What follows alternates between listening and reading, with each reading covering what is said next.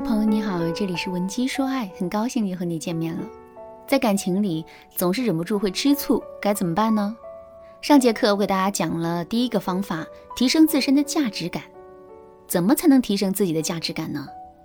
第一，我们要打造出自身的突出优点。下面我们接着来说第二点，一个人的价值感来自于对环境的掌控力。你去菜市场买菜，跟一群大爷大妈站在一起的时候，你会不会觉得自己是充满价值的呢？肯定是会的，因为你觉得自己的身份是要优于目前所处的环境的。可是，如果你来到了 CBD 最繁华的商业街，跟一群富豪站在一起买东西呢？这个时候，你对目前的环境会产生一种失控感，在这种失控感的作用下，你会逐渐变得看不到自身的价值，甚至会产生一种自卑的情绪。这就是环境的不同对我们的内心产生的影响。所以啊，想要在一段感情中更多的感受到自己的价值，我们也要想办法去增加自身对这段感情的掌控力。首先，我们可以给男人提一些不大不小的要求，并且监督男人去执行。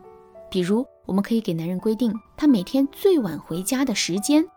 如果他超过了那个时间没有回家，我们就要对他做出适当的惩罚。再比如，针对男人身上的一些坏习惯，我们也可以对他进行限制。例如，我们可以阻止男人喝大酒，在卧室里吸烟，脏袜子随便乱丢等等。另外，我们对爱情的掌控力也来自于我们让男人产生的沉默成本。什么是沉默成本呢？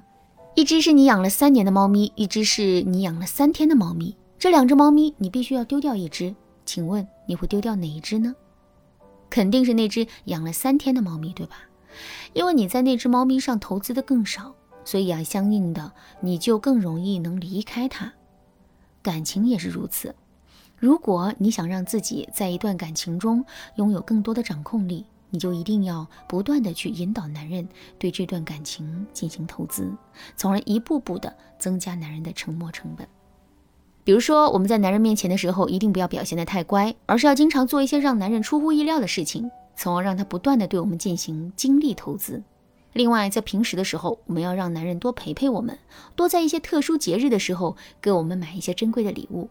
只要男人在我们身上投资足够多，我们在这段感情中的掌控力就会变得足够强。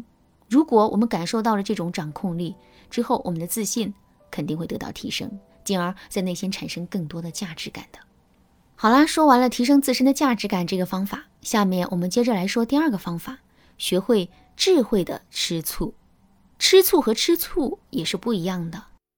我们大多数女人的吃醋方式有两种，第一种是不停的找男人的茬，并且通过一系列的蛛丝马迹给男人安上一个莫须有的罪名，然后逼着男人去道歉或者做出解释。第二种方式是在感情这件事情上。不顾场合的给男人难堪，甚至是当众说一些让男人觉得尴尬和不好收场的事情，以此来对男人进行限制和报复。一般来说，我们在没有安全感的情况下做出这样的行为也无可厚非。可是这种不智慧的吃醋方式啊，势必会对男人造成伤害。这些伤害和难堪会一点一点的磨掉男人的耐心。之后，如果男人的耐心透支了，我们的感情就会走到危险的边缘。可是，一直把自己的情绪压抑在心里，这也是不行的。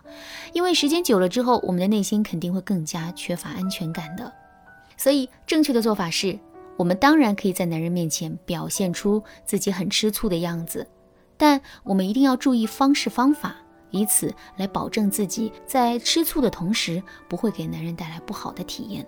那么，具体该怎么操作呢？在感情里，我们该如何智慧的吃醋呢？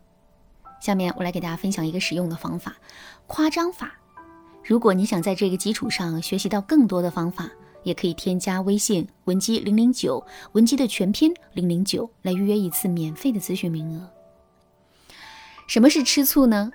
其实啊，吃醋的主要任务就是我们要向男人表示我们现在不开心了，甚至是生气了，表达出这一层意思，其实没有问题。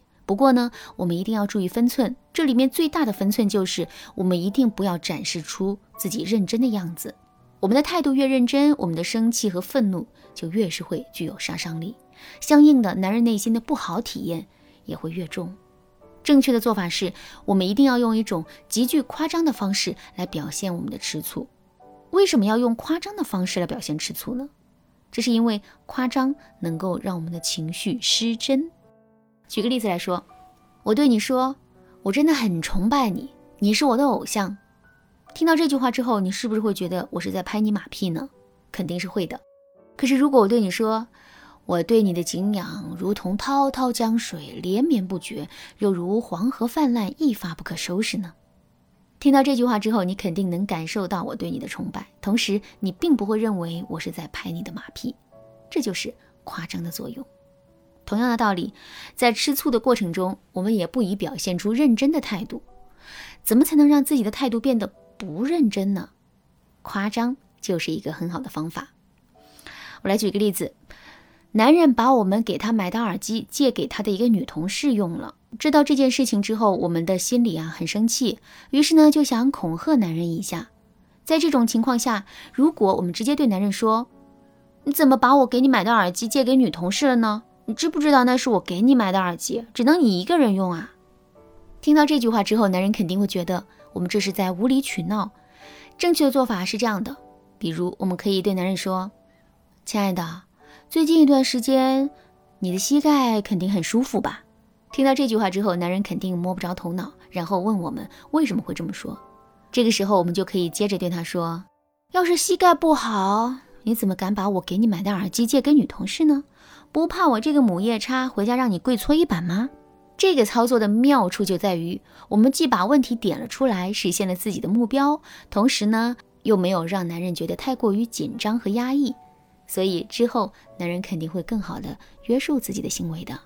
好啦，今天的内容就到这里了。如果你对这节课的内容还有疑问，或者是你本身也遇到类似的问题，不知道该如何解决的话，你都可以添加微信文姬零零九，文姬的全拼零零九，来约一次免费的咨询名额。文姬说爱，迷茫情场，你得力的军师。